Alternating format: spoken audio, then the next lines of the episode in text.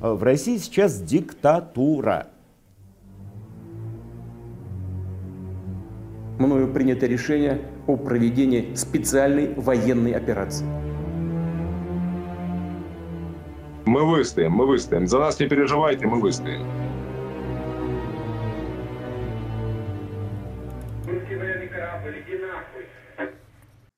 Wir grüßen euch und zeichnen die 69. Folge unserer Russland Watch heute am 22. Oktober Sonntag auf. 606 Tage des russischen Krieges liegen hinter uns. Und ich bin sehr gespannt, was heute meine Russland Watcher mit mir besprechen werden. Ich sehe Thomas Lörs, ich sehe Dimitri Nabokov und ich sehe Markus Pölking. Wir sind vollzählig. Mein Name ist Stefan Schark und ich würde bei Dimitri heute Abend gerne anfangen und Dimitri, dich würde ich gerne fragen, was in der vergangenen Woche für dich das wichtigste Ereignis war. Oh Mann, die schwerste Frage direkt am Anfang. Hi Stefan. Damit, damit ich die Frage los bin, genau. Ich dachte, ich gebe sie mal an dich ab. Naja, ich habe hier so viele, so viele Sachen stehen auf meiner Liste. Hm. Also das ist sicherlich äh, Nahost, also sicherlich Gaza, äh, Israel mhm. und äh, weniger unser Hauptthema halt äh, Russland und Umgebung. Vielleicht, äh, vielleicht generell diese, mh, hm, diese Cleavage, die sich aufgetan hat in den westlichen Gesellschaften. Also zu wem hält man? Äh, zu den Opfern in Gaza, ja, so wie Greta Thunberg das äh, in die Kamera hochhält, das Schild und sagt, I'm, I stand with Gaza. Oder äh, hält man es mit Israel und sieht man Israel als Opfer der Hamas? Da ist äh, ja die Welt so ein, ein Scheideweg. Aber eigentlich, eigentlich so vom, wenn man rauszoomt, fand ich äh, Bidens Rede am relevantesten, denke ich.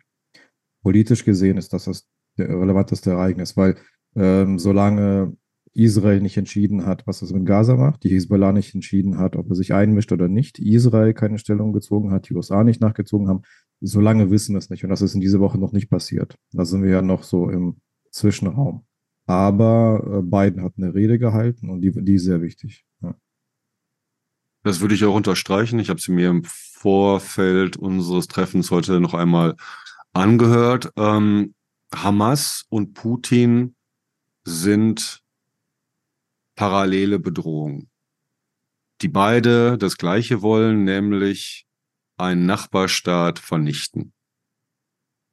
Und das ist auch das, was äh, sowohl Hamas als auch Putin für die USA relevant macht. Denn damit steigt er in seine Rede ein, zu erklären, was das mit uns zu tun hat. Mit uns, mit den USA. Und es hat damit zu tun, dass wir einem Diktator nichts straflos durchgehen lassen können, weil der Diktator und seine Diktatur dann fröhlich weitermacht. Habe ich was vergessen? Äh, Entscheidendes? Ich glaube, das ja, war. Das war das Wichtigste, ja. Der Kern, der uns hier auch ähm, dann direkt interessiert. Ja, ich finde es faszinierend, dass du da genau in meinen Wochenverlauf, meinen Wochenverlauf zusammengefasst hast, denn äh, wir hatten den großen Krankenhaus-Fake.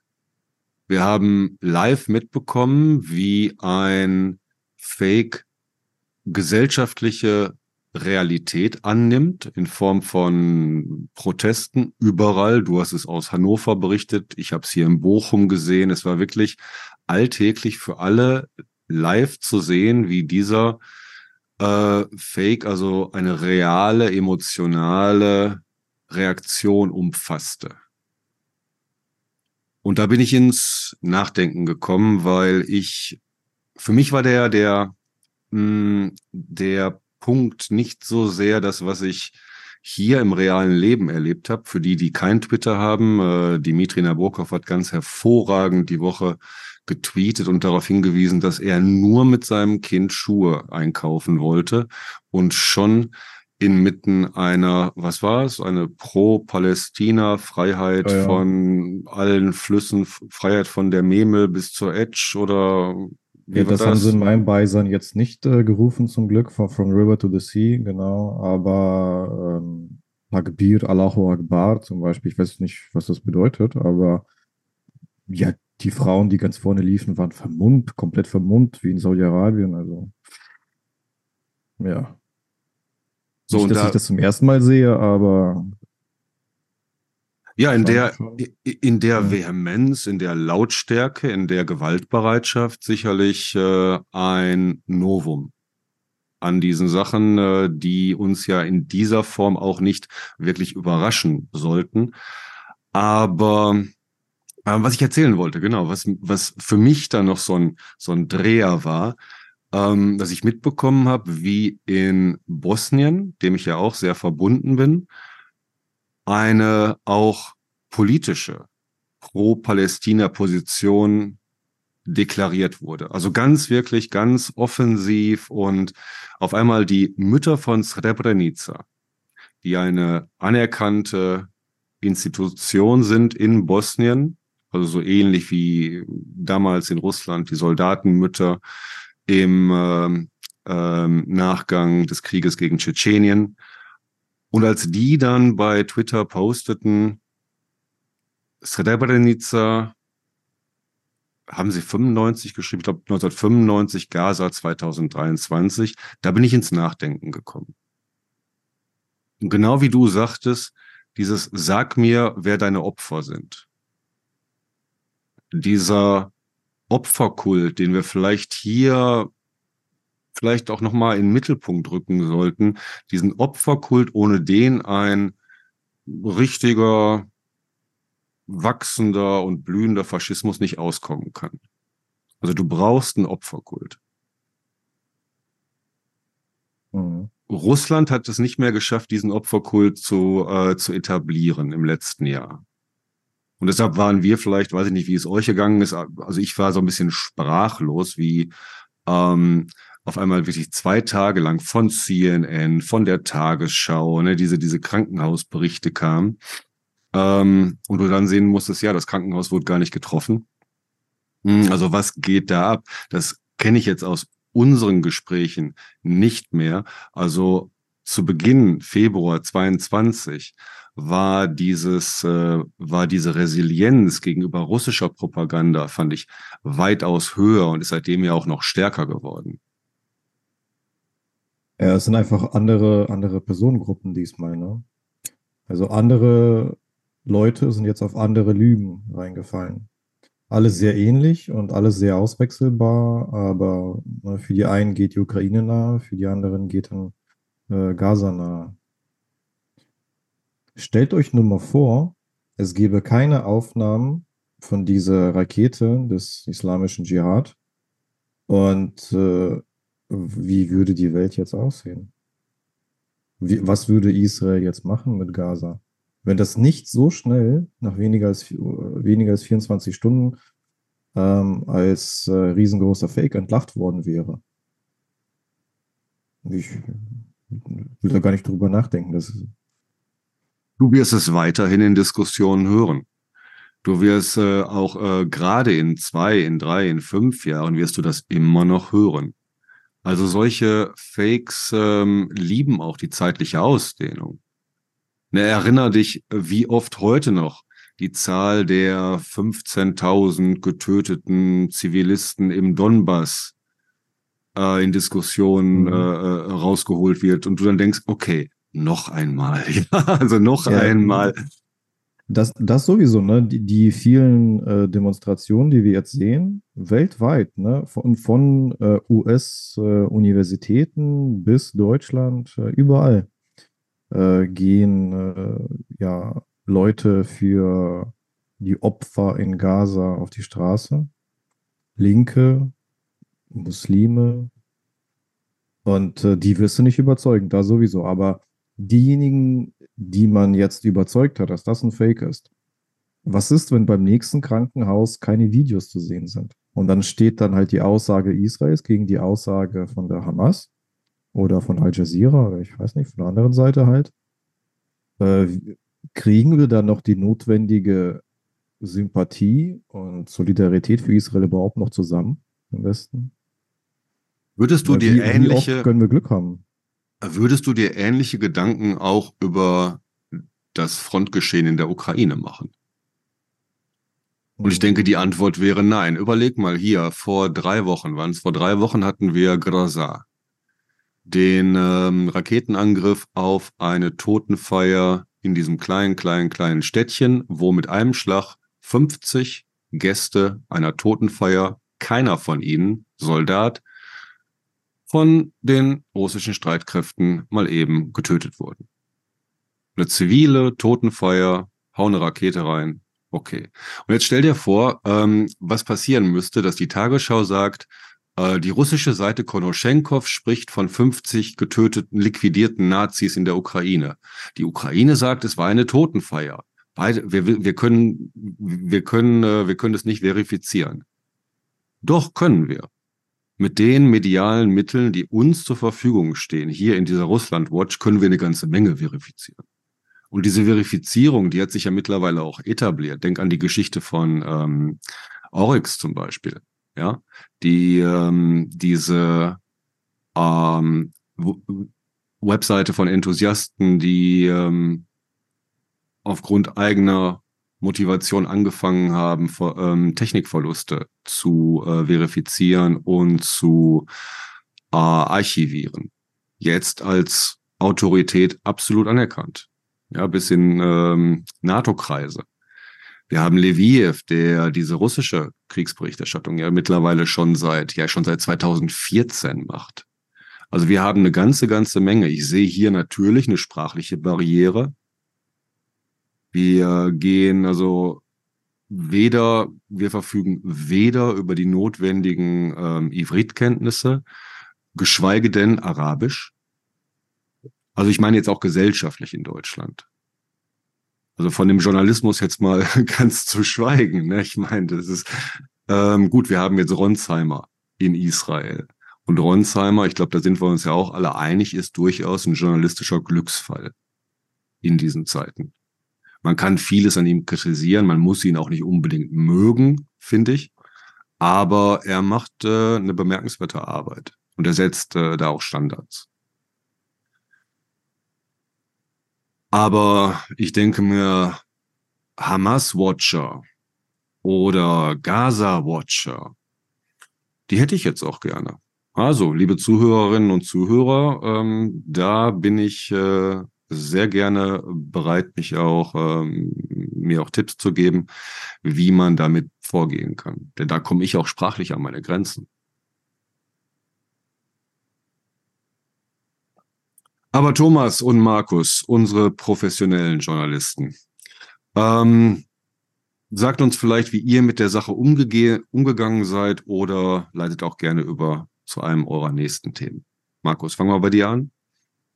Ja, also ich habe in meinem Berufsalltag ne, hier als Reporter für Region und Umland der Stadt Osnabrück und für die Stadt Osnabrück nicht so wahnsinnig viel Berührungspunkte mit dem, was über die Agenturen jetzt kam. Ne? Dafür sind wir im Prinzip das falsche Blatt, um da jetzt äh, umfassend eigene Expertise vorzuhalten oder in den Zugzwang zu kommen, uns da eigene Urteile ähm, wirklich auf Grundlage eigener Recherche erlauben zu müssen, sozusagen. Ne? Ähm, insofern habe ich da beruflich äh, natürlich, als diese Deutschlandfunk-Nachricht rumging, ne, die dann ja so kontrovers diskutiert wurde, wo jetzt letzt auch dann der Deutschlandfunk nochmal verteidigt hat, der Hammer, die Hamas ist auch eine Quelle. Ne, da habe ich schon gedacht, ja, okay, natürlich ist die Hamas eine Quelle, weil sie ja Informationen ausstößt und mit denen muss man irgendwie umgehen. Die Frage ist halt, ob man die Hamas als ähm, Quelle für so eine krasse Nachricht unkritisch erstmal übernimmt, wenn sie das raushauen. Ne, das fand ich dann jetzt ähm, aus einer journalistischen Perspektive schon etwas, naja, wie soll ich sagen, es hätte es vielleicht vor 30 Jahren nicht gegeben, es ist dann jetzt vielleicht einfach dem Online-Zeitalter geschuldet, dass die Nachricht dann einfach irgendwie über den Ticker kam und man gesagt hat, naja, dann brauchen wir es raus. Man kann ja drunter schreiben, ähm, vor Ort haben wir keinen, können das nicht selbst verifizieren, aber es ist erstmal die Nachricht. Und ähm, da fand ich dann die Kritik ehrlich gesagt schon gerechtfertigt. Da hätte man sicherlich zurückhaltend damit umgehen können. Ne? Also die New York Times ist ja auch extrem in die Kritik geraten, weil sie, glaube ich, gleich mehrere Headlines aus dieser Nachricht gestrickt hat. Und ähm, ja, die Hamas ist eine Quelle, aber sie ist eben eine Quelle, die nicht gleichrangig zu einem israelischen Ministerium zu bewerten ist, weil das ist nun mal irgendwo ein offiziell akkreditiertes Ministerium eines äh, demokratisch verfassten Staates und die Hamas ist eine Terrororganisation.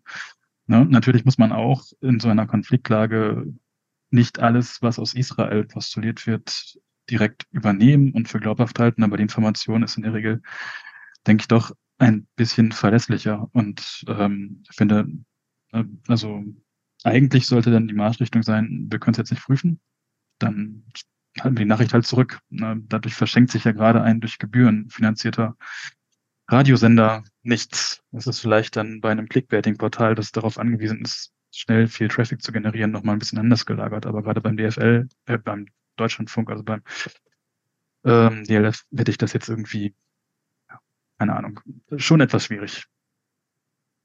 Ähm, ich finde, hier kommen zwei Sachen zusammen, die du ähm, auch äh, ja so sehr höflich und äh, finde ich etwas zurückhaltend hier auch angesprochen hast. Einmal Copy-Paste-Phänomen im Online-Zeitalter. Denn äh, ja, alles ist eine Quelle. Das ist so, ähm, so, so fast schon so ein tautologischer Satz. Es interessiert mich ja nicht, ob, ob alles eine Quelle ist, sondern ob ihr zu Quellenkritik fähig seid. Ob ihr mit Quellen umgehen könnt. Das interessiert mich ja an der Sache. Und natürlich, wenn du viel Copy und Paste machst und äh, so und so keine Ahnung hast von der Region und dann denkst, ja, dann wird das wohl irgendwie so sein, wir, was haben die anderen, dann schreiben wir das halt so. Also Unprofessionalität auf der einen Seite kann ich mir sehr gut vorstellen. Auf der anderen Seite aber auch sehr interessant, die Bereitschaft dazu, auf dieses Narrativ, auf diese Geschichte einzugehen. Ja, wenn die Hamas sagt, 500, mindestens 500 bis 800 Tote beim Raketenbeschuss, äh, beim israelischen äh, Raketenbeschuss, ja, das stimmt schon so, weil man ja auch in eine, in ein anscheinend sehr machtvolles, Narrativ hineinarbeitet. Und da mal eine Sache, weil für mich kamen hier zwei Sachen, genau, nämlich diese beiden Sachen zusammen, dieses Unprofessionelle und äh, dieses Hineinarbeiten in diesen, ähm, in diesen islamistischen Opferkult, dass äh, die Zahl 500 bis 800 einfach so geschluckt wurde. Das war für mich, also jetzt vor zwei Jahren, hätte ich das auch nicht unterscheiden können.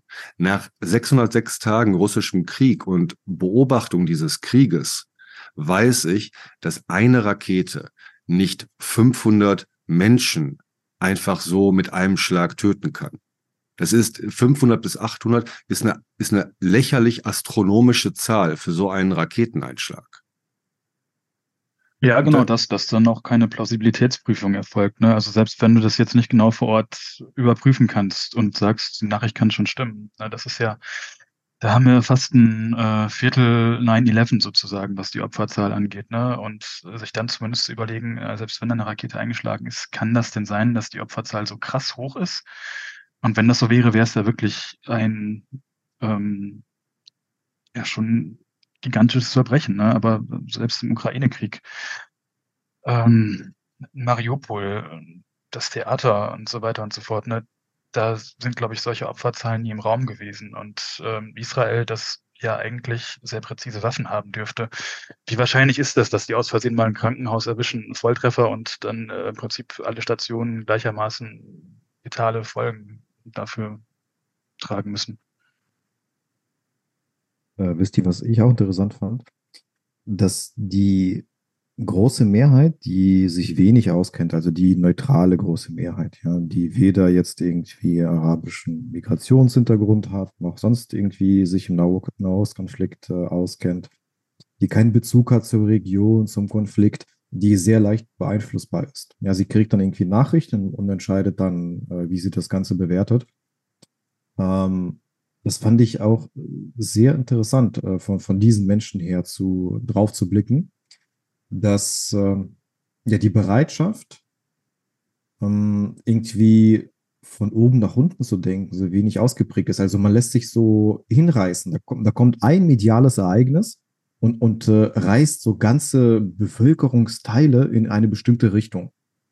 Ja, ein, also das, da ist das mediale Ereignis fast wichtiger als das reale. Ne? Also real ist dann eine äh, Rakete einer Terrororganisation, die im Gazastreifen ist, von Islamisten, vom islamischen Dschihad, in ein Krankenhaus eingeschlagen, auf dem Parkplatz vorm Krankenhaus, hat äh, anscheinend 15 bis 20 bis 50 Menschen getötet. Also Eigenbeschuss der eigenen Zivilbevölkerung von Terroristen. Und äh, weltweit, wenn dieser Fake nicht so schnell aufgelöst worden wäre, wäre das in die Geschichte eingegangen als ähm, eins der größten israelischen Kriegsverbrechen. Anscheinend aller Zeiten oder sowas, ja. Und ähm, vielleicht mal ein Beispiel.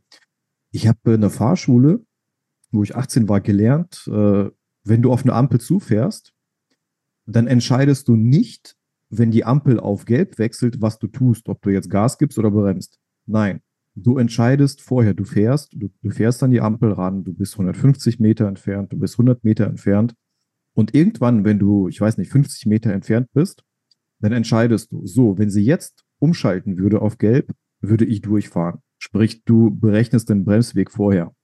Ja. Und dann, äh, was auch immer dann passiert, also danach ähm, äh, äh, wechselt die Ampel auf gelb und du hast aber vorher schon entschieden, äh, du fährst jetzt durch, ab diesem Punkt. Ja. Und eigentlich müsste es mit der politischen Bewertung der Sachlage auch ähnlich funktionieren. Ja. Wenn man auf diesen Terrorangriff der Hamas Israel äh, zuerkennt, dort in Gaza reingehen zu dürfen und die Hamas auslöschen zu dürfen, ähm, dann muss man ihr das auch gewähren, dass sie dort Krieg führen kann. Man kann dann nicht beim erstbesten angeblichen Kriegsverbrechen oder angeblichen großen ähm, Opferzahl entscheiden, nee, das darf Israel jetzt doch nicht. Also was heißt das denn jetzt? Wenn ein Krankenhaus wirklich von Israel ähm, außer Versehen äh, getroffen werden würde, hätte Israel kein Verteidigungsrecht mehr, darf sie von allen äh, Terroristen in Nachbarstädten angegriffen werden, äh, zu Tausenden Zivilisten massakrieren lassen müssen und höchstens mal die Raketen versuchen abzuschießen, aber sie darf nicht äh, dann in die Nachbarländer rein und dort die Terroristen töten. Weil das würde es ja bedeuten, wenn man sagt, nee, da ist jetzt ein Krankenhaus getroffen worden, so Schluss aus, äh, alle Waffen sofort niederlegen. Ja, und, und diese, diese Kurzsichtigkeit ähm, der weiten Teile der Bevölkerung, das, oh, das schockiert mich. Das äh, gefällt mir nicht. Du solltest da aber dann beachten bei dieser, bei, all, bei aller Sympathie für deinen Schock, dass äh, Israel uns äh, keinen Zelensky anbieten kann. Du, mit Netanyahu äh, bin ich schon lange durch. Und das ist ein kardinales Problem. Das ist, äh, also Israel kann uns Netanyahu und seine Frau anbieten.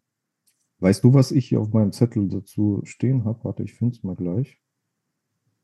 Eine Sekunde. Jedes Mal, wenn ich eine Nachricht lösche, verschiebt sich hier alles. Nicht blöd. Israelische Demokratie-Überschrift.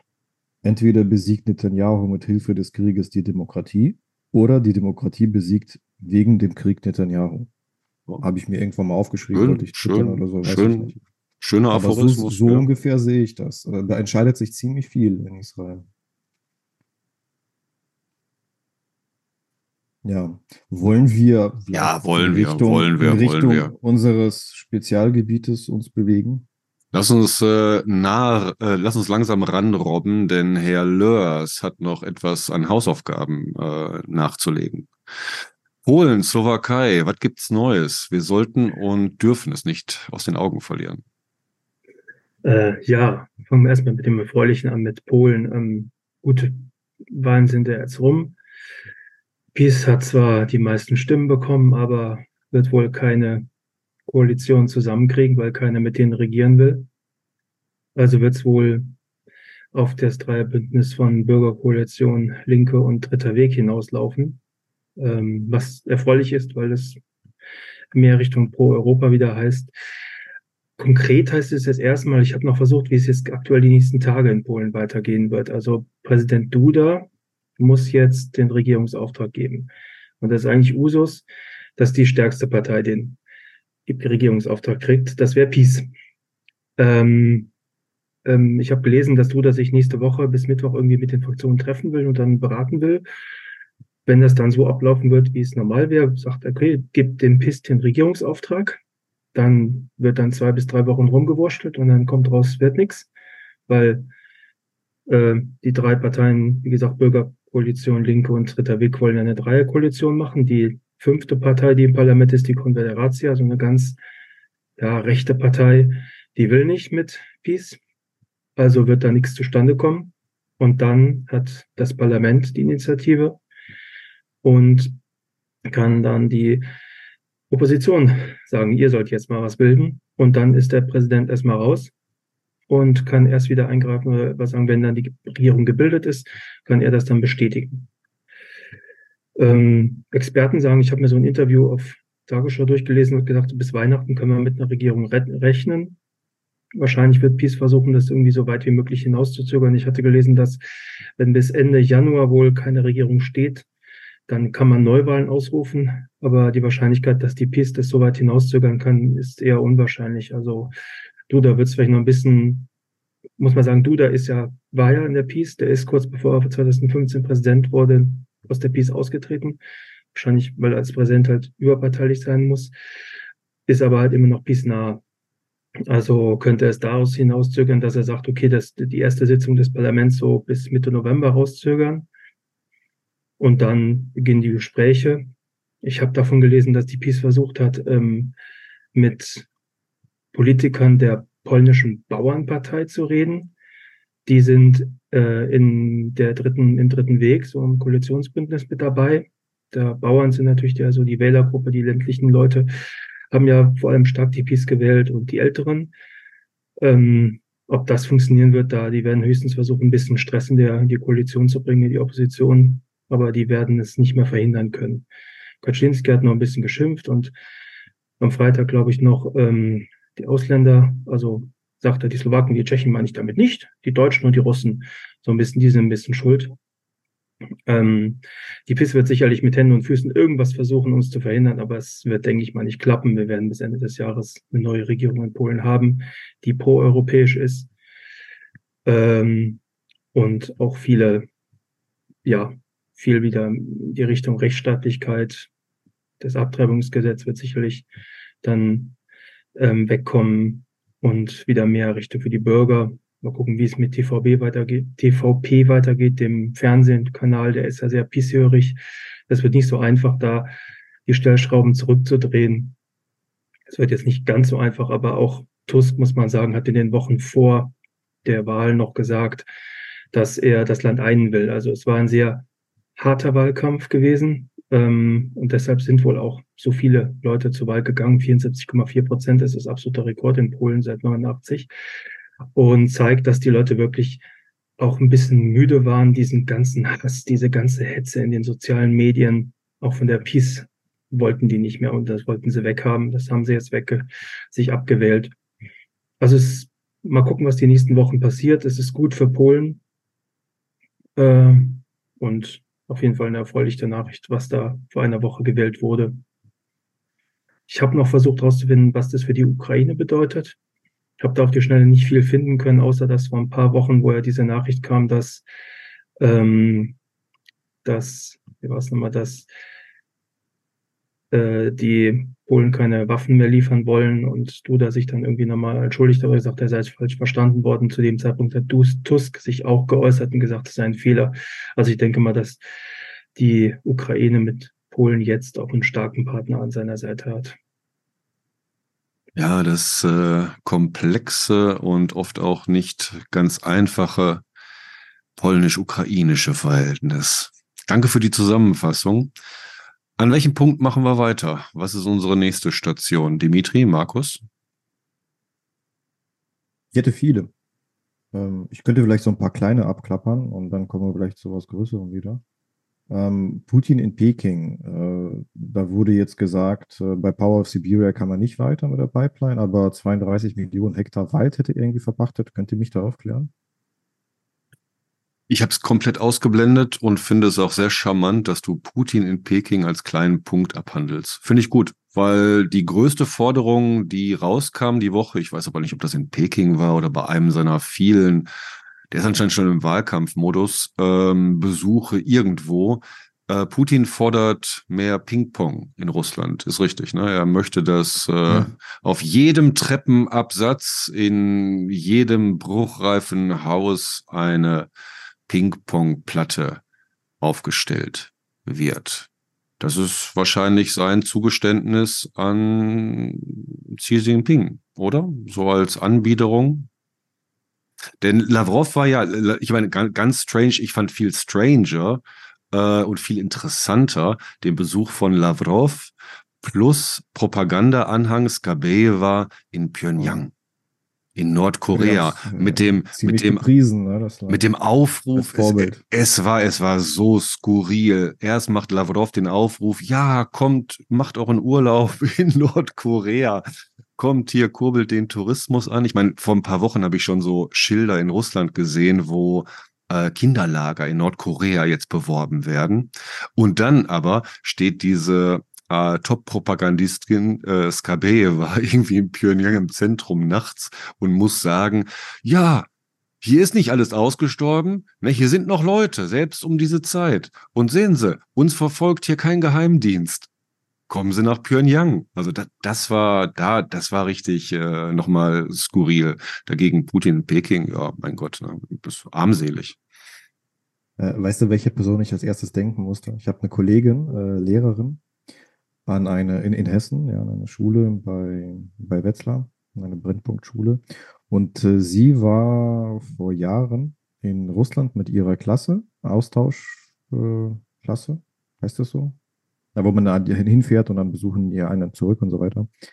Und äh, hat sich dort mit einer anderen Lehrerin, einer russischen Lehrerin halt angefreundet und äh, sie waren sich gegenseitig beide sehr sympathisch, haben auch Kontakt gehalten und so weiter. Und am 24.02. Äh, schreibt diese russische Lehrerin meine Bekannte, meine Freundin an.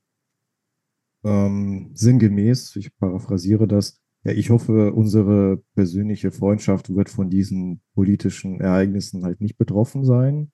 Und äh, wir können das trennen und so weiter. Ja. meine Freundin hatte nur zurückgeschrieben, ja, hier, ihr könnt jetzt mit Nordkorea befreundet sein oder so. Ähm, für mich ist das hier vorbei. Ja. Und äh, ja, das ist doch schön für diese eine Lehrerin, die kann jetzt ja in Nordkorea Urlaub machen. Anscheinend, anscheinend ist es äh, gar nicht irgendwie sarkastisch gemeint äh, für meine Freundin gewesen, sondern einfach nur als Reisehinweis. Es ändert sich für euch. Geht Richtung Osten. Zeitgleich wird im Solovyov TV von General Gurulyov, Ex-General, also unser bekannter Alkoholiker-General aus der Propaganda gefordert, dass die 20 Prozent, die Putin nicht unterstützen würden bei den Wahlen, wo ja diese 80 Prozent Marge jetzt irgendwie sich etabliert hat, die äh, solle man liquidieren. Also das ist schon gesagt, ne? vernichten, ja, doch ja. so höflich. Ja, hat mich interessiert, ob er wirklich irgendwie Richtung Schießen, Töten, Morden gesagt hat, aber nee, das war mehr so vernichten. Man könnte es auch so, so politisch vernichten oder so interpretieren. Also die bauen jetzt nicht äh, den Gulag wieder auf und äh, vernichten 20 Prozent ihrer Bevölkerung. Aber ja, hat, hat trotzdem was, ne? Dass man jetzt schon den, den, den eigenen Volk da mit Massenerschießung droht. Man braucht natürlich, und damit sind wir bei Avdiivka, man braucht natürlich neues Material für die Front. Denn wir haben in der letzten Woche auch erlebt, beziehungsweise seit dem 10. Oktober, dass Russland in die Offensive gehen will und Opfer dieser neuen Offensivträume sollte die schon seit 2014 befestigte Frontstadt Avdiivka werden. Ergebnisse sind verheerend und die ähm, Relativierung, die diese ja, Ergebnisse diese Woche erfahren haben, die ähm, ist äh, bemerkenswert. Vielleicht äh, so vor, wenn Avdeevka vor, ich sag mal, zwei Monaten passiert wären, hätten wir die ganze Woche darüber geredet. Wenn an einem Tag äh, bis zu 50 Panzern abgeschossen werden, Tausende von äh, russischen Soldaten geopfert werden, dann äh, wissen wir, dass äh, die Armee auf oberster Ebene nichts lernt. Also ich habe nochmal bestätigt bekommen die Woche über, dass äh, dieses fehlende Feedback-System, über das wir hier viel gesprochen haben, anhand der, ähm, der Handlungen der russischen Streitkräfte, dass ähm, das sich jetzt wohl auf den unteren Ebenen bis so, so zur mittleren Führung wirklich etabliert hat, dass man äh, lernt, ja, darum auch die durchaus stabile russische Verteidigung, dass aber auf ähm, den höheren Ebenen nach wie vor nichts ankommt und danach Gerasimov Manier beschlossen wird, stürmen.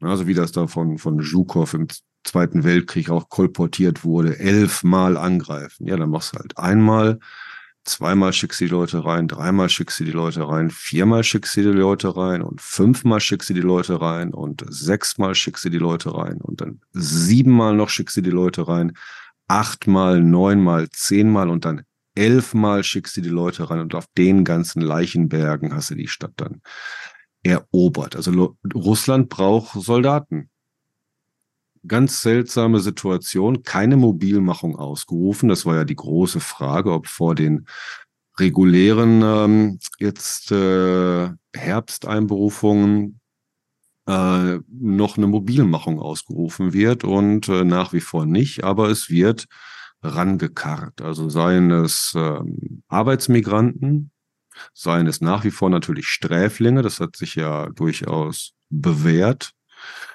sei es auch ähm, Mobilisierte, die eigentlich nicht an die Front sollen, aber doch dann doch irgendwie Verträge unterschreiben. Und dabei hat äh, die Frontlinie aber nach wie vor eines der Grundprobleme, nämlich zu wenig Leute. Und ich denke, dass wir das, was wir jetzt hier in, in Avdiivka gesehen haben, beziehungsweise was also die Woche rausgekommen ist seit dem 10. Oktober, ist, dass äh, also diese Art der russischen Kriegsführung, die werden wir wohl den Winter übersehen mit einer Intensivierung bis äh, ja bis dann zum März zu dieser Imitation der des Fakes einer Präsidentschaftswahl. Dimitri. Ja, Bastrikin hat auch die Tage dann äh, auch gesagt, ne, dass sich Arbeitsmigranten, die einen russischen Pass bekommen, äh, sich eben den Krieg nicht entziehen können, ne, dass sie den Wehrdienst leisten müssen, dass das dazugehört, sonst verlieren sie wieder die russische Staats Staatsbürgerschaft. Ja, das ist ja schon, glaube ich, letztes Jahr hat diese, diese, diese Deals ja schon angefangen. Ich weiß nicht, wie die Zahlen da sind, ob das wirklich, ähm, ob das wirklich wesentliche Kontingente sind, die man da aufstellen kann. Das mit den Sträflingen hatte sich eine Zeit lang als weitaus ähm, schlagkräftiger erwiesen. Ich weiß nicht, wie die Zahlen da heute sind oder ob das äh, jetzt einfach gängige Praxis geworden ist. Aber das, was uns dann ähm, ja von den Frontlinien, soweit wir das jetzt beurteilen, berichtet wird, ist nach wie vor, dass äh, der Ausbildungsstand und der, der überhaupt, der, die, die, die, die Kampfbereitschaft in den äh, russischen Verteidigungslinien halt auch dementsprechend äh, schwach ist. Was nicht heißt, dass die Frontlinie irgendwo einfach nur zusammenbricht und dann gut ist. Aber wir haben ja auch noch Attacker Mass gehabt die Woche. Auch so ein Ereignis. Ist, denkst du dir, ja, vor zwei, drei Monaten wäre es auch die ganze Woche über beschrieben worden. Wir hätten nochmal eingeführt, was sind diese Marschflugkörper, warum möchte die Ukraine die haben. Und jetzt haben sie ganz nonchalant bewiesen in Berdjansk und Luhansk, dass sie Attacker Mass haben, älteres Modell anscheinend mit Streumunition, und dass sie dieses Modell ähm, ganz hervorragend einsetzen können. Also was sie schon mit Storm Shadow und Scalp auf der Krim bewiesen haben, haben sie jetzt nochmal dort unter Beweis gestellt. Also bei aller Kritik, nochmal hier Fußnote Arestovic, an der ukrainischen Offensive und ihrem womöglichen Scheitern, wie manche jetzt schon natürlich äh, den Kakao rühren, denn wir gehen auf die Rasputica zu, auf die Schlammperiode, die für viele ja so, ne, so ein magisches, so eine magische Zeitgrenze anscheinend auch darstellt. Aber klar, die Kampfhandlungen werden sich dann ändern. Und ähm, wo sind wir jetzt? Eure Meinung dazu? Ist es äh, im Moment eher negativ zu sehen, ja, diese Offensive ist gescheitert, man muss komplett umdenken oder wohin wird uns das in den nächsten Wochen jetzt führen? Wer will zuerst? Ich kann eine Einschätzung wagen. Ne? Also ich oder auch nicht, weil ich es im Moment sehr unsicher finde. Also ich glaube, dass die Ukrainer im Moment auch so ein bisschen ähm, diese, das Wort kursiert ja hier und da, operative Pause eingelegt haben, speziell an der Südfront, um, um auch erstmal zu gucken, ne, was ähm, jetzt möglicherweise Nadivka, aber auch ähm, da im Bereich Richtung Kupiansk passiert, was die Russen davor haben. Die sind ja im Prinzip auch im Versuch anzugreifen, ähm, schlägt natürlich dann bislang ähnlich viel. Und ähm, ich glaube aber an der Südfront, ne, so im Bereich Saporischia oder Botinie, da ist im Moment auch nicht mehr so ganz die Bewegung drin. Es gibt jetzt natürlich die Gerüchte über die Brückenköpfe, über den Dnipro, wo es äh, neue Vorstöße gibt, wo die Ukraine offensichtlich in Kompaniestärke oder auch noch darüber hinaus angelandet ist. Also das ist ja auch schon bestätigt mittlerweile. Müssen mal gucken, was das für Potenziale möglicherweise entfalten kann, wie die Russen darauf reagieren, ob sie Reserven abziehen, die dann vielleicht eine neue Dynamik ähm, an der Südfront ermöglicht. Aber was zumindest jetzt mal so die Bewegung angeht, ist es, glaube ich, gerade ein bisschen festgefahren. Und ich ähm, so nach den Analysten der Bubble, der ich so folge, ähm, würde ich jetzt die Schlussfolgerung ziehen, dass die Ukraine tatsächlich erstmal versucht, ähm, so ein bisschen zusammenzuhalten, das abzusichern, was das, das bisschen sozusagen abzusichern, was sie jetzt im Sommer über sich erkämpft haben. Und guckt, wie sie jetzt halt ne, das, was sie ja im Prinzip die letzten Wochen und Monate auch schon gemacht hat, äh, das Hinterland wieder stärker oder erneut stärker treffen kann. Ne? Also ich habe ja so die ganz großen Schläge sind ja eigentlich seit September ausgeblieben, bis jetzt die Attack-Camps kamen. Und ähm, es gibt ja schon so die Sorge, ne, dass ähm, die englischen Marschflugkörper, die französischen, ähm, jetzt zur Neige gehen, dass es nicht mehr so viele davon gibt. Wie viele Attackcamps kommen, ist unklar. Ich glaube, Kuleba hat gesagt, ne, dass es äh, eine kontinuierliche Versorgung geben wird. Ich habe aber auch irgendwo die Zahl gelesen, dass Amerika erstmal nur 20 geschickt hat. Damit ist natürlich dann, ja, kannst du 20 Mal sicherlich ähm, gute Treffer landen, aber das ist natürlich in der Nachhaltigkeit auch überschaubar. Mal gucken. Und eigentlich, das ist zumindest so das, was ich wahrnehme und auch für plausibel halte, muss die Ukraine ja darauf setzen, die russische Logistik zu zerstören, den russischen Nachschub zu zerstören, russische Depots zu zerstören und russisches Material zu zerstören, bevor es überhaupt an die Front kommt. Und ich denke, dass sie daran arbeiten und dann anschließend in den Bewegungskrieg übergehen, weil jetzt irgendwelche Vorstöße zu wagen, das ähm, haben wir den Sommer über ja nicht gesehen und werden wir auch, glaube ich, jetzt nicht sehen, weil es dafür zu wenig Material gibt, solange die Frontlinien der Russen nicht ähm, wirklich prekär ausgedünnt sind.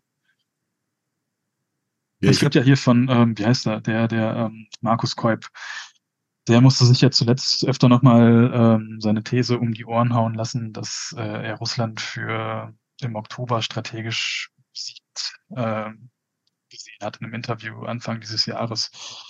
Und er sagt, das wird auch so sein. Der Monat hat ja noch zehn Tage, beziehungsweise als er das Interview geführt hat, hatte er noch zwölf Tage, war, glaube ich, seine Aussage. Und er ist da weiter optimistisch. Ich bin mal gespannt, ne, ob so das Material, die ähm, Daten und Quellen, die er für seine Auswertung nutzt, ob die das vielleicht hergeben. Wer weiß, vielleicht haben wir in den nächsten zehn Tagen ja auch doch nochmal irgendwelche unvorhergesehenen Ereignisse. Ja, eine Sache kam hier zu tragen, die fand ich sehr interessant, nämlich die äh, Erkenntnis darüber, dass ähm, die, ähm, äh, dieses Vorgehen, was wir von einem Frontdurchbruch bislang erwarteten von der Erfahrung in der Kriegsgeschichte. Also, dass irgendwann jemand kommt mit dieser, im Russischen wird immer gesagt, eisernen Faust, das ist im Deutschen auch so, also mit dieser eisernen Faust aus Panzkampf, äh, Panzkampfer, Kampfpanzer. Kampfpanzer. Hervorragend. Aus Kampfpanzer, äh, Panzerfahrzeugen, äh, Artilleriebeschuss und äh, irgendwann später Infanterie dahinter dass äh, das nicht mehr machbar wäre, weil die ähm, russischen Streitkräfte versuchen es ja in Avdiivka zum äh, Horror vieler Militärblogger von denen ja viele auf Linie gebracht worden sind in den letzten Monaten, äh, wo sich dann aber immer noch neue Stimmen wieder hervortun, die dann ähm, ja die Hände beim Kopf zusammenschlagen, dass schon wieder in Panzerkolonnen vorwärts gefahren wird. Wobei du doch mittlerweile wissen müsstest, dass äh, mit Drohnenaufklärung so etwas äh, keiner von beiden Seiten, auch der ukrainischen, im Moment äh, nicht gelingen kann. Also die Versuche auch der ukrainischen Seite mit äh, schwerer Technik äh, voranzukommen, die werden auch von, äh, von russischer Drohnenabwehr halt äh, lokalisiert und abgefangen. Das geht also nicht mehr. Es müssen neue Wege gefunden werden. Und ich glaube, diese neue Situation, die ist gerade das, was entscheidend ist, wer sich in dieser neuen Situation einen strategischen Vorteil erkämpfen kann, der wird ähm, eventuell entscheidenden Sieg davontragen. Und ähm, ja, da ist die Frage, Attack MS sind äh, sehr gut, aber sind jetzt auch keine Wunderwaffen. Denn äh, wenn das, was ja schon bei HIMARS der Fall war, wichtige Waffen, um das Hinterland, die Versorgung zu treffen. Das haben HIMARS eine Zeit lang gemacht und den Radius erhöht. Das können Attackers und Storm Shadow jetzt auch machen. Aber Reaktion natürlich, du verteilst deine Nachschublinien halt äh, flexibler. Machst kleinere Munitionsdepots und all sowas. Also man kann sich darauf einstellen. Ähm, vielleicht auch erst dann ähm, größere Bewegungen, wenn die Ukraine äh, ihre Kampfflug Kampfflugzeuge bekommt und nicht vorher.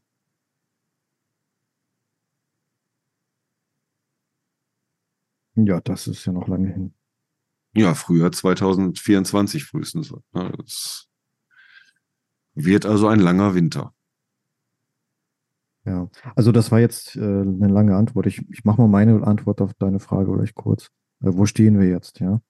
Ähm, politisch ist jetzt, denke ich, nach fast zwei Jahren klar, der Westen wird mit seinen Waffenlieferungen nicht versuchen, einen auf Sieg zu spielen. Also die Ukraine so sehr zu ertüchtigen mit äh, enormen Waffenlieferungen, dass sie die Russen mit der Armee, die sie im Moment haben, äh, wirklich zurückdrängen können. Das, denke ich, können wir ausschließen. Zweitens äh, war Putin in Peking und die werden sich da sicherlich beraten haben, ne, dass äh, Russland genauso ein Backup kriegt äh, für, für Notfallmaßnahmen, also dass die dort auch ähm, ja, auf China zurückgreifen können, notfalls, ja, durch über Nordkorea, durch, durch heimliche Lieferung, äh, wie auch immer. Ähm, ich gehe nicht von einem Zusammenbrechen in Russland aus, dadurch. Äh, in einem Jahr etwa haben wir die US-Wahl. Ich denke, bis dahin wird es dabei bleiben, was wir jetzt haben. Die Flieger, die werden nicht so zahlreich sein, dass sie kriegsentscheidend sind. Die Attack-MS, die sind auch nur zu, weiß nicht, ein Dutzend, zwei Dutzend, drei Dutzend. Das ist nicht wirklich ähm, entscheidend alles. Militärisch hat sich das äh, so ungefähr jetzt eingespielt. Und solange keiner jetzt auf Gas drückt von den, äh, von den großen Playern, bleibt es dabei. Und die schauen ja jetzt erstmal woanders hin. Was tut sich äh, erstmal in, äh, in Nahost, ja. Und äh, in einem Jahr diskutieren wir vielleicht auch schon über ganz andere Konfliktschauplätze, vielleicht auch Taiwan, wer weiß. Ja, gebe ich dir vollkommen recht. Und Russland ähm, droht dabei jetzt nicht auseinanderzubrechen, was ja fast schon zu viel, zu, zu manchen Zeiten schon eine Wunschvorstellung ja auch geworden war, äh, sondern sich äh, mit Iran, Hamas so auf einem Level einzupegeln. Ja, es ist äh, ja schon dabei, sich äh, sehr weit nach unten zu begeben und würde ich sagen, äh, so da wird sich dann Russland einspielen auf diesem, diesem Vasallenstatus China gegenüber. Da läuft es im Moment hin, wie ich finde. Ja, Vasallenstatus äh, kann man ja in verschiedensten Graden haben. Ne? Also offiziell wird das alles nicht sein, solange Putin lebt, äh, werden sie immer schön auf Weltmacht spielen, die Russen. Was danach ist, äh, weiß niemand. Aber der wird jetzt sicherlich nicht da vor Xi Jinping in Peking auf die Knie fallen und sagen, ich tue alles, hilf mir nur raus aus dem Schlamassel. Putin vielleicht nicht oder auch nicht mehr, aber Russland stehen mitnichten unbegrenzte Finanzmittel zur Verfügung. Und das, was sich da jetzt auch gerade in Indien abzeichnet, also dieser Streit um, äh, ob jetzt in Yuan noch bezahlt werden kann, weil äh, Russland ja schon diesen riesigen Berg an Rupien angehäuft hat, mit dem sie nichts anfangen können. Das äh, sind ja Prozesse, die, ähm, die auch weitergehen werden in den nächsten Jahren für Russland.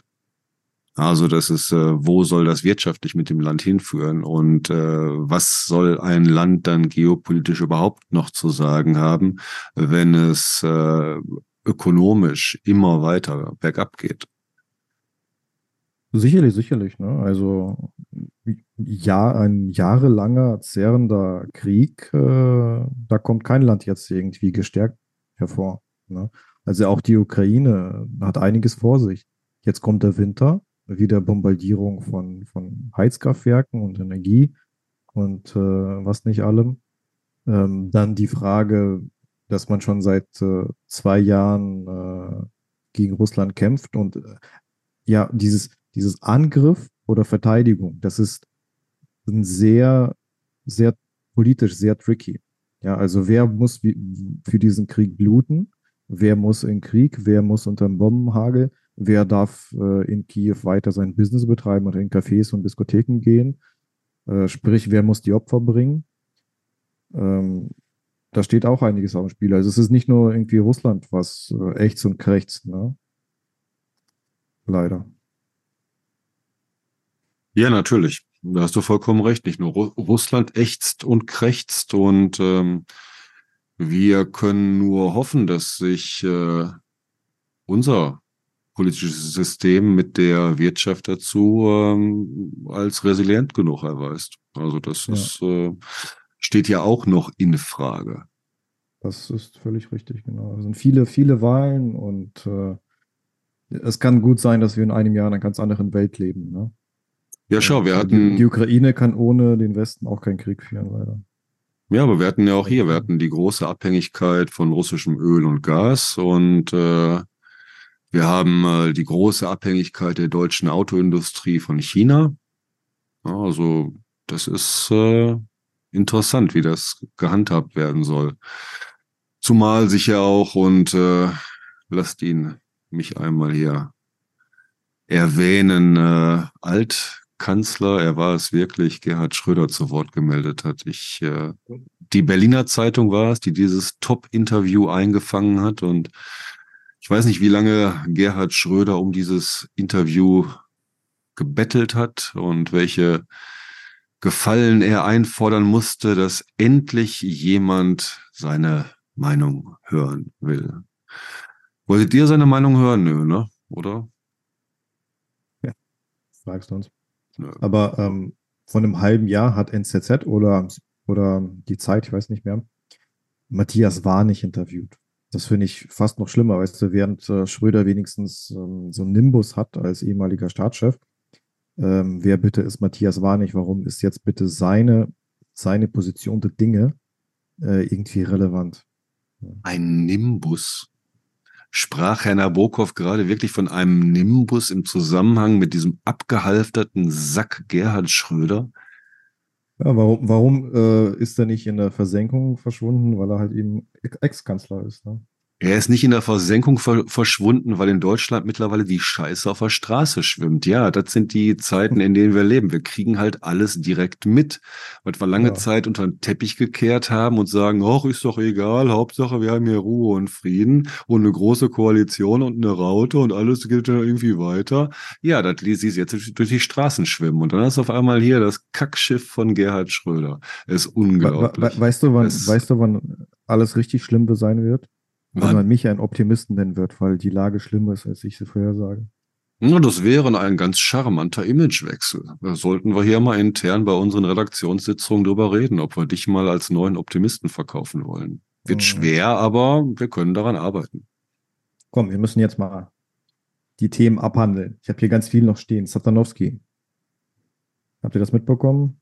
Ja, habe ich mitbekommen. Äh, ist ein äh, Sekundärpropagandist bei Solovyov, ne? Solovyov. Solovyov ist der, Und äh, der, Der Herr Satanowski hat sich sehr ungebührlich über die Versoffenheit der Außenministerialsprecherin Sacharowa geäußert, woraufhin er dann aus der Propagandashow geflogen ist. Also von diesem Skandalfaktor schon, mein Gott, ne, so viel Entertainment äh, und Skandal hatten wir schon seit zehn Jahren nicht mehr in der russischen Propaganda.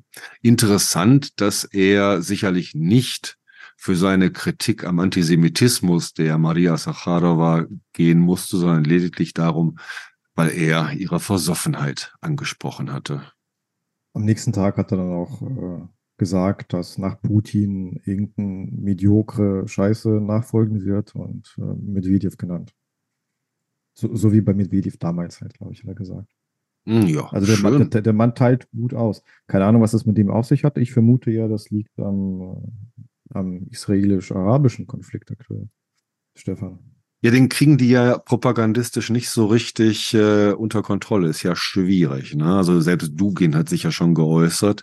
Hier Dugin, Dostoevsky, Maniac of Russia.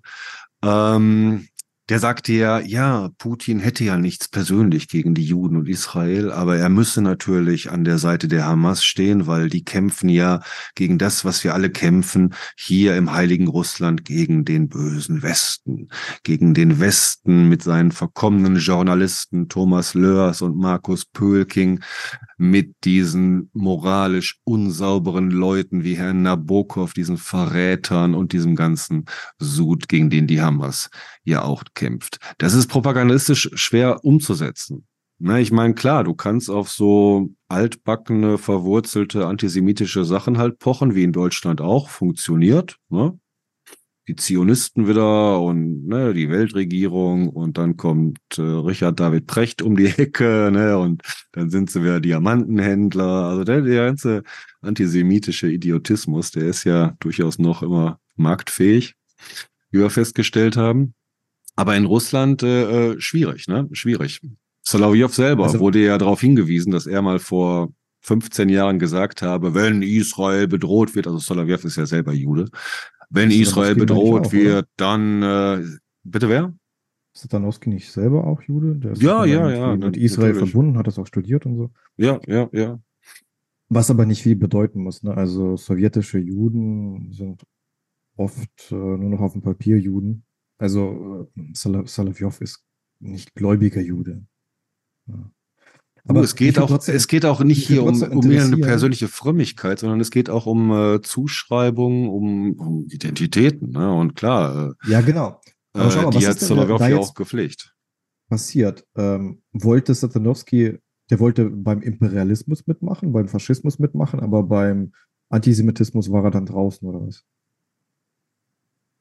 Das ist eine interessante Frage, aber da würde ich jetzt sagen, so sehr kenne ich mich jetzt bei Satanowski und seinen äh, Motiven nicht aus. Wäre interessant, aber ähm, es ist, finde ich, insgesamt schwer unter einen Hut zu bringen, jetzt gerade in Russland. Denn ähm, äh, du hast ja durchaus eine sehr wie soll ich sagen, eine sehr wichtige Verbindung zu Israel. Also erinnern wir uns daran, dass Israel immer darauf bedacht war, sich sein äh, Verhältnis mit Russland nicht kaputt zu machen. Warum hat Netanyahu Zelensky bisher noch nicht empfangen? Weil das das Ende des Verhältnisses mit Russland bedeuten würde. Wen hatten wir die Woche bei Russia Today, äh, America oder so etwas? Wie hieß er? Äh, Amri Weizmann? Weidmann, glaube ich, Weidmann ähm, der, also Politiker von der Likud-Partei, mhm. der in einer fantastischen Art und Weise den Russia Today Moderatoren in Grund und Boden geredet hat mit seiner Botschaft, ihr in Russland und alle, die ihr auf der Gehaltsliste steht, ihr werdet bezahlen. Ihr werdet für eure Unterstützung der Hamas bezahlen. Wir werden zuerst mit den Terroristen hier aufräumen und dann werden wir uns daran erinnern, was ihr gesagt habt und ihr werdet dafür bezahlen. Und dieses Verhältnis zu Israel, ja, das steht ja auf dem Spiel auch in Russland. Das ist also nicht so einfach. Propagandistisch meine ich jetzt auch. Vom politischen mal ganz abgesehen. Denn das könnte ja durchaus sein, so wie, wie du gesagt hast, dass über diesen Krieg äh, die Demokratie sowohl die Hamas als auch Netanyahu besiegt und damit auch diese Putin-Nähe besiegt. Kann ja sein. Möglich, möglich. Kann ja Beide sein. Ausgänge sind möglich, ja. Hat sich eigentlich, ganz kurze Frage, ich habe es irgendwie nicht mitbekommen, ähm, oder es ist mir zumindest nicht im Kopf geblieben, sozusagen. Ähm, Kadyrov mal irgendwie zu der Sache eingelassen? Äh, indirekt, indirekt. Ein irgend so ein tschetschenischer Mixed Martial Arts Kämpfer oder irgend, irgendein Kampfsportler hat sich ganz groß geäußert nach seinem Sieg, dass er Kadyrov bittet, ihn doch zu bewaffnen und nach Palästina zu schicken. Also die Unterstützung wird durchaus da sein, ist ja auch auf Putin-Linie, wunderbar. Also da denke ich mal, wir hatten ja kurz vorher noch diese Misshandlungen vom äh, Kadyrovs Sohn, die live gestellt wurden, wo ja in Russland auch so ein bisschen, also im Rest Russland, so ein bisschen gegrummelt wurde, ja, was erlaubt er sich da eigentlich, aber sonst auch wieder, ne, Schweigen war. Also auch wenn es alle scheiße finden, aber es wird ja dann auch geschwiegen. Haben ja auch alle Angst vor Kadyrov. Ja. Ich habe noch ein paar kleine Meldungen. Ich erwähne sie mal, damit sie nicht untergehen zum Schluss. Ja, also Nav- Nawalnys Anwälte wurden verhaftet. Kleine Meldung, das ist irre, in was für Zeiten wir leben, wenn die Verhaftung der Anwälte ist ein riesen Repressionsschritt. Jetzt werden die Anwälte verhaftet. Also das Ja, ist, ne, das äh, ist ein me äh, Megaschritt. Weiter dann äh, auch Journalisten, also Kormuschewa, eine Journalistin äh, mit auch US-Staatsbürgerschaft ne, für Radio Free Europe. Sie wurde auch verhaftet. Ähm, dann hatten wir neuen Generaloberst Viktor Avsalov ist jetzt der neue Chef der WKS, wie heißt denn das? Военные космические, Die, ja, so ist er, wer ist denn die auf Deutsch? die militärkosmischen Streitkräfte. Okay, also die haben sowas nicht, oder? Hoffe ich mal. Und es Ja, wird, ist eine anders, Sorge. es wird anders genannt. Also der, der, der Begriff des Kosmischen mit Streitkräften ist äh, da aber durchaus ernst gemeint und hat wenig mit Star Trekski oder sowas zu tun. War, war ja Surovikin vorher, ne? War Surovikin, aber Surovikin ist ja, ist der immer noch auf ähm, Afrika-Tour? Ich weiß nicht, ob der zurück ist, aber das, der hat noch den gleichen Job, ja. So.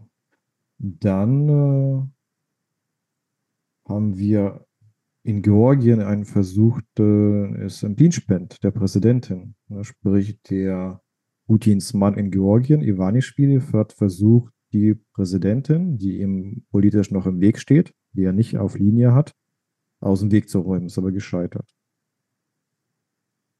Also, wenn, wenn mir jemand ihren Namen jetzt nennen kann, äh, Georgischen, da wäre ich ganz lieb. I- Isubarischvili oder so ähnlich. Mich, mich, parat. mich, mich äh, faszinieren gerade deine Kenntnisse der georgischen Innenpolitik. Äh, Habe ich überhaupt nicht mitbekommen. Ja, das ist ja fast schon russische Innenpolitik mit Ivanischvili.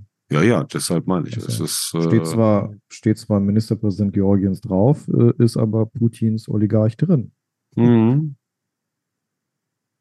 Ähm, dann haben wir noch äh, Soldatov und äh, Borogan. Kennt ihr die beiden? Die schreiben immer über die russischen Geheimdienste. Andrei Soldatov und Irina Borogan.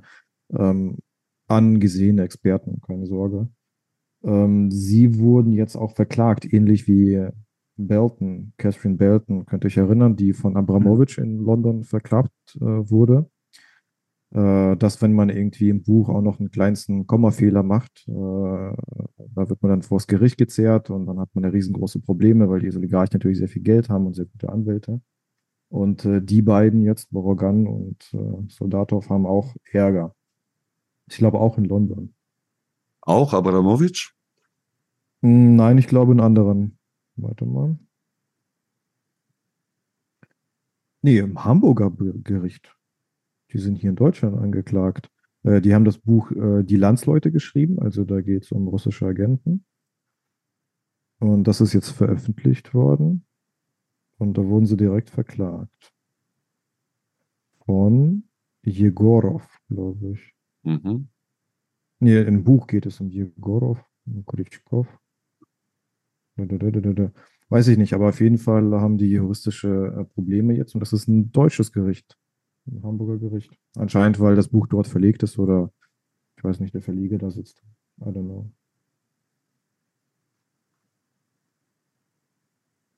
Äh, Raiffeisenbank in die tschechische Polizei fand keine Anzeichen für Terrorismusfinanzierung. Wir hatten ja das äh, Thema, westliche Firmen bleiben mit äh, ihren Töchtern in Russland und äh, setzen sich dann der Kritik aus, dass sie äh, mit ihrem Steuergeld in Russland dazu beitragen, diesen, diesen Krieg zu finanzieren. Und äh, da gab es eine Untersuchung bei der Raiffeisenbank. Und die tschechische Polizei kommt jetzt zu dem Schluss, äh, kann man jetzt so juristisch nicht festnageln, weil Russland nicht offiziell als terrorunterstützender Staat gilt und deswegen dann auch die Raiffeisenbank oder die Geschäfte der Raiffeisenbank in Russland auch so nicht gelten können. Ja.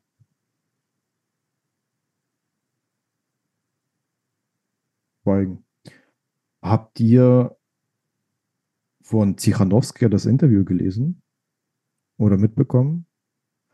Sie hat ein bisschen was zu dem Thema Pass äh, erzählt, weil die, mh, hm, ja, was ist es dann, Exilregierung von Tichanowska an einem ähnlichen Projekt arbeitet, was Pässe angeht. Die Belarussen, die geflohen sind, da sie irgendwie äh, ja eine Möglichkeit haben, in den Staaten, die sie geflohen sind, also jetzt Polen, Frankreich, Deutschland, dort irgendwie weiterleben zu können und nicht durch ähm, äh, durch einen auslaufenden Reisepass oder so gezwungen werden, wieder zurückzugehen nach Belarus.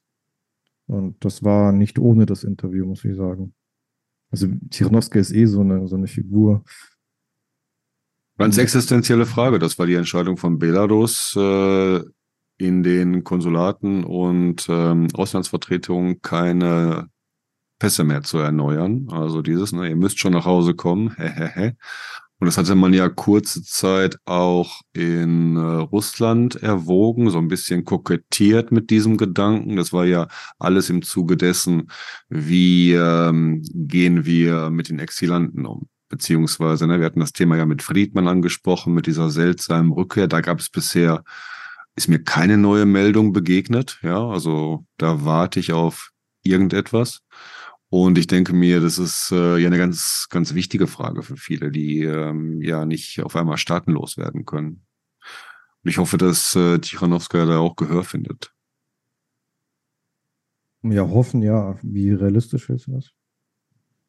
Also, so schlecht und armselig die deutschen Einwanderungsgesetze auch sind, Sie sind in ihrer Anpassung an die Realität durchaus ähm, kreativ von Zeit zu Zeit, was ja alleine schon diese, kennt ihr so Titel wie Menschen mit Fiktionsbescheinigung? Das war immer schon eine meiner Lieblingsvokabeln im Umgang mit den sogenannten Ausländerbehörden. Fiktionsbescheinigung. Menschen haben Fiktionsbescheinigung. Wie kann man eine Fiktion bescheinigen? Darüber möchte ich mein Oberseminar Literaturwissenschaft machen oder auch Duldungen oder auch sonstiges. Ich hoffe nur, dass man aus langwierigen Prozessen der Vergangenheit gelernt hat und da auch zu einem vielleicht europäischen Vorgehen kommen kann, dass man diesen Leuten aufgrund ihrer alten Pässe auch erst einmal ja, Aufenthaltsgenehmigungen über einen sicheren Zeitraum auch gewähren kann. Fünf bis zehn Jahre erst einmal. Oder, oder auch gleich äh, komplett. Wenn wir ganz kurz über Tichanowska reden, ist mir gerade ein Bedürfnis.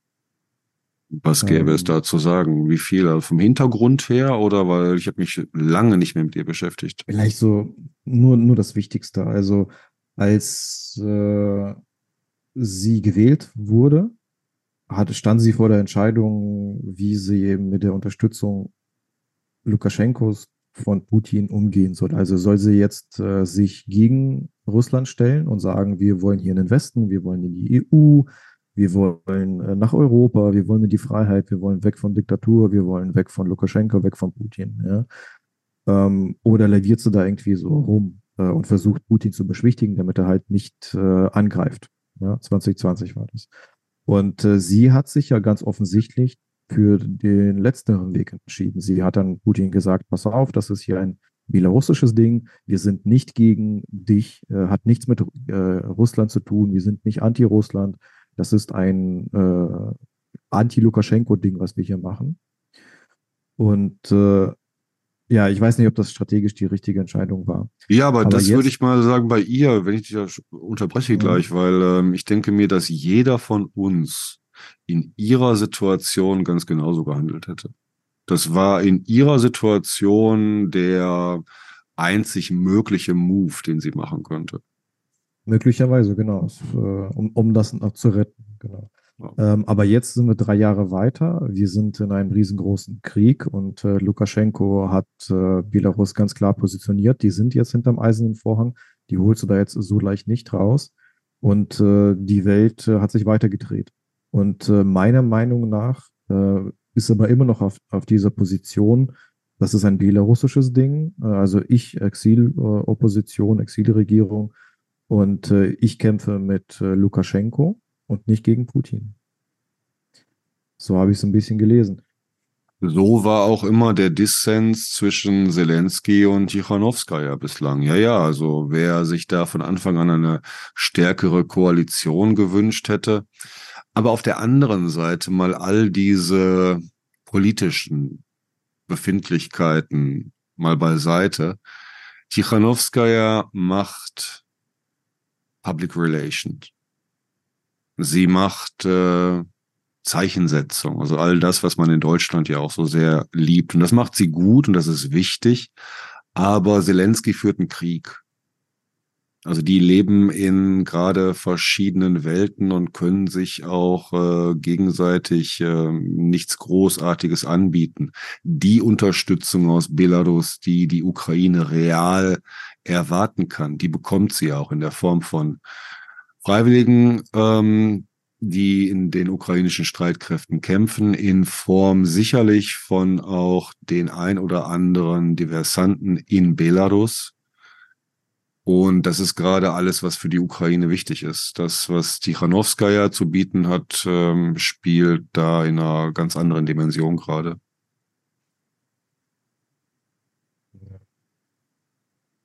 Leute, guck mal, ich bin hier so gut am Abarbeiten von meinen Punkten, dann mache ich einfach weiter.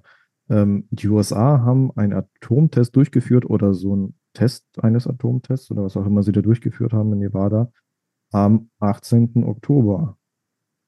Das war ja auch die Woche. Und das war der Tag, wo die Duma ein Gesetz verabschiedet hat, wo Russland aus diesem, ja, diesem äh, Verbot wieder aufhebt. Sprich, äh, Russland bewegt sich in Richtung, äh, ihr, ihr, ihr sollt Angst haben vor Atombomben und äh, äh, rechnet da mit uns und die USA führen da diesen Test durch. Was ist das? Ein politisches Signal wie, führt ihr Test durch, führen wir auch Test durch? Vielleicht ist das von US-amerikanischer Seite ein gewisses Zugeständnis an das historische Cosplay des Putin-Regimes. Dass man sagt, ja, na, ihr spielt gerade wieder gewisse Episoden des 20. Jahrhunderts nochmal durch und läuft noch so ein paar seltsame Wiederholungen gerade in, in eurem seltsamen Frankenstein-Faschismus. Also machen wir halt einen Atomtest mit, damit ihr nicht so ganz äh, idiotisch dasteht. ihr, ihr wollt spielen, wir spielen mit. Also mir hat es durchweg gut gefallen. Ich habe ja, ähm, weil ich ein Pessimist bin, erwartet, dass da irgendwie ein Aufschrei erfolgt, um Gottes Willen. Äh, der Papst ruft dazu auf, keine Atomtests zu machen und weiß was ich. Und eine riesen Kritikwelle schwappt über die kriegstreibenden USA, die Nevada äh, ganz äh, ja, unberechenbar Tests durchführen. Aber nix, die haben einfach nachgezogen und gut ist. Ja, ich sag ja, vor fünf Jahren, vor fünf Jahren hätten wir, hätten wir die ganze Woche auch über den Atomtest äh, der USA in Nevada reden können, aber heute Fußnote, wenn überhaupt. Ne? Ja. Hast du noch so eine Fußnote? Ja, ich habe noch eine Fußnote. Pass auf.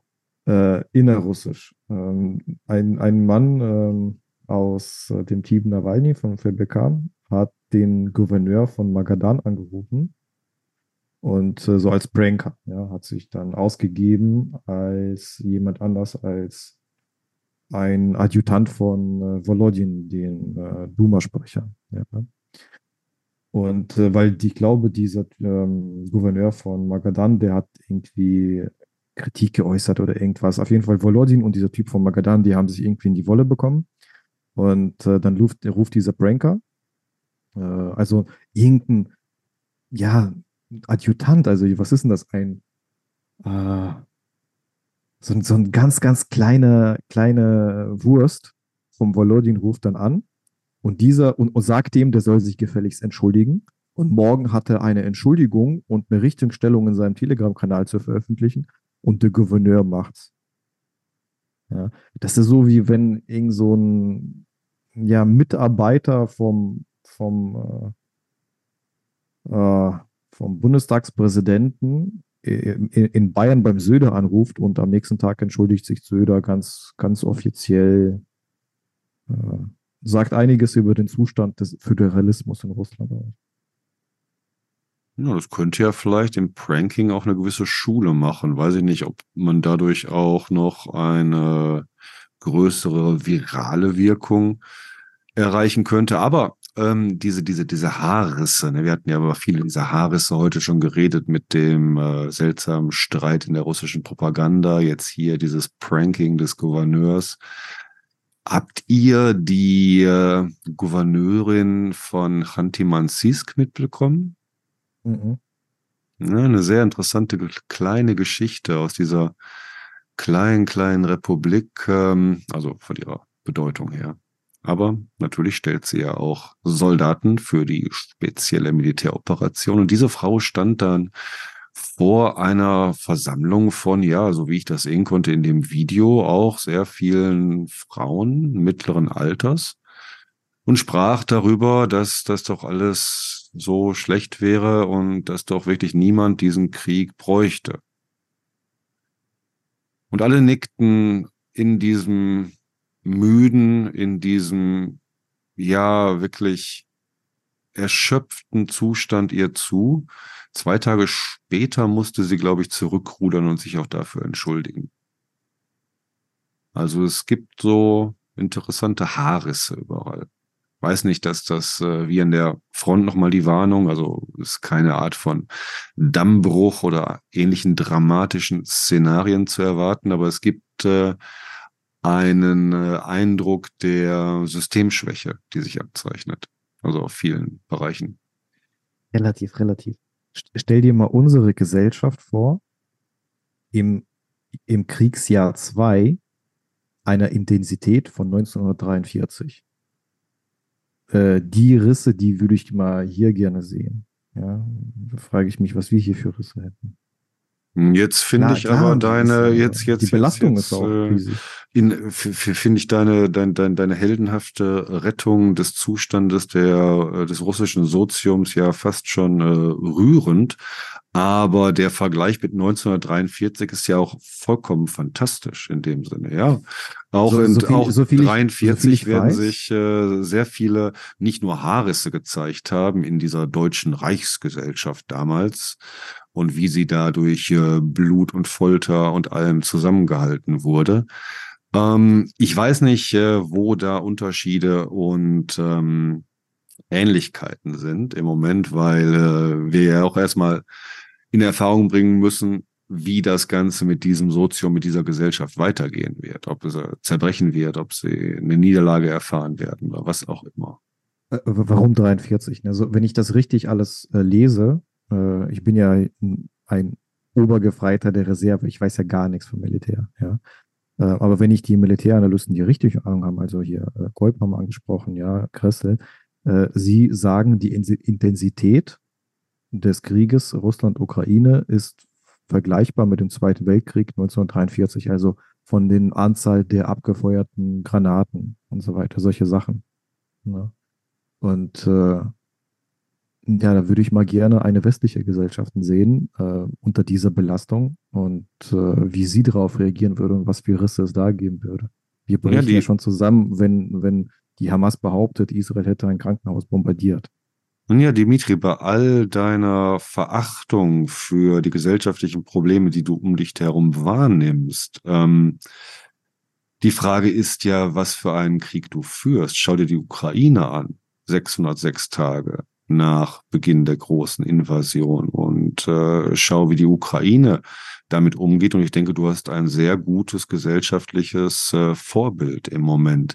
Wie wir hier in der Gesellschaft, in der wir leben, damit umgehen würden, das weiß ich nicht. Das hängt aber im großen Maße auch davon ab, ob ich zu einer Nation gehöre, die gerade in ein anderes Land einmarschiert ist, um dort die Leute abzuschlachten, oder ob ich zu einer Nation gehöre, die gerade von einer Invasion bedroht wird und sich, koste es, was es wolle, gegen die, diese Invasion verteidigen muss.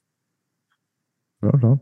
Und da ist, ist vielleicht auch die, die Frage, sagen wir mal hier, ähm, wir haben uns oft darüber unterhalten, dass äh, in der bundesrepublikanischen Gesellschaft ja durchaus Kenntnisse und Warnungen in Richtung Russland existiert haben, auch vor 2014 schon und gerade nach 2014 und erst 2022 diese ominöse Zeitenwende äh, verkündet wurde, aber in Bezug jetzt, sagen wir mal, auf äh, Israel und äh, ge das gesamte Palästina. Ähm, da sind wir ja auch immer noch sehr weit weg vom internationalen Geschehen. Und das ist ja auch immer so, wo ich sage, diese, diese, diese, diese Halluzination des, äh, des deutschen Schrebergartens, der sich äh, nicht mit realen Problemen auseinandersetzen möchte, sondern immer irgendwie einen Weg versucht, äh, mhm. diese Probleme auszusitzen oder wegzurelativieren oder sich sie mit Geld vom Hals zu schaffen, anstatt zu, mhm. zu lösen. Und im Moment sind mhm. wir in Zeiten, wo ähm, diejenigen, die sagen, dass Probleme real gelöst werden können. Und Lösungen dieser Probleme beinhaltet immer auch die Frage der Gewalt, der Legitimität von Gewalt, die steht gerade ganz im Vordergrund. Und da geht es natürlich auch viel um Heuchelei, das haben wir in den Pazifismusdebatten gesehen, da geht es viel um auch nützliche Idioten, das sehen wir ja jeden Tag. Wir sehen natürlich auch nutzlose Idioten, ja. Also da wären wir ja beim Thema vielleicht nochmal hier kriegt äh, Sarah ihre eigene Partei äh, auf die Beine. Ich sag ja nein, ja, wollte ich hier nur nochmal öffentlich anmerken. Also ich äh, tippe mein Geld, dass sie das so und so nicht schafft. Aber mh, die Frage ist ja, wenn äh, der Reality-Check kommt ja, der ist ja da und der ist ja im Gange. Und den haben wir ja zum Beispiel auch diese Woche gesehen mit dem Krankenhausfake. Der Reality-Check ist da. Und er ist durchaus ähm, substanziell und wichtig und wird sich, wie ich finde, auch auf lange Sicht natürlich durchsetzen. Weil das Gute am Ende immer gewinnen muss? Weil das Gute am Ende immer gewinnen muss. Jetzt möchtest du mich in so eine eher religiöse Debatte noch bekommen, jetzt ähm, zu sagen gut und böse. Ähm, mach dir deine Interessen klar, wer du bist, wer du sein willst und mach dir die Realitäten da, die sich uns äh, bieten. Am besten natürlich auch mit ähm, äh, mit Rückgriff auf alle Technologien, die uns dazu zur Verfügung stehen. Und das meine ich unsere Erkenntnis über die humane Spezies aus der Evolutionsbiologie bis zu der Fähigkeit, auch ähm, Videos und äh, Bilder digital geolozieren zu können. Eine ja, Sache, die eine Sache, ich habe diese die, Antwort nicht verstanden. Die, zu, zu lang und zu für Vielleicht sind so, wir auch nee, schon. das war mir, das war, warte, weißt du, was das war? Das hm. war zu späte Stunde und zu viel intellektuelle Überforderung. Ja, schon. Und an diesem Moment der intellektuellen Überforderung von Herrn Nabokov würde ich sagen, hm. schließen wir doch für heute, oder? Das ist doch der beste Moment, um sich zu verabschieden. Markus, vielen Dank. Thomas, an dich auch. Ganz, ganz vielen Dank. Dimitri, erhol dich ja, dass du äh, den nächsten intellektuellen ja, Herausforderungen mich, dann wieder warte, gewachsen warte. bist. Ich, ich habe mich in den letzten 90 Minuten erholt. Äh, ich, ich muss hier verraten, für mich ist das so eine Art Männerrunde hier. Ne? Ich erhole mich hier von, von Kinderproblemen und Harry Potter im Kino und, und der ist gemein und, und, und das ist alles unfair. Äh, für mich ist das hier so, hier, hier tanke ich Energie. Sehr schön. Ich hoffe, auch unsere Zuhörerinnen und Zuhörer tanken hier Energie. Es wäre schön zu hören. Es wäre überhaupt schön, wieder von euch zu hören. Also schreibt uns, kommentiert uns, kritisiert uns und sagt uns, was ihr euch für die Zukunft wünscht. Wir verabschieden uns und hören uns allerspätestens am nächsten Sonntag wieder zur nächsten Watch.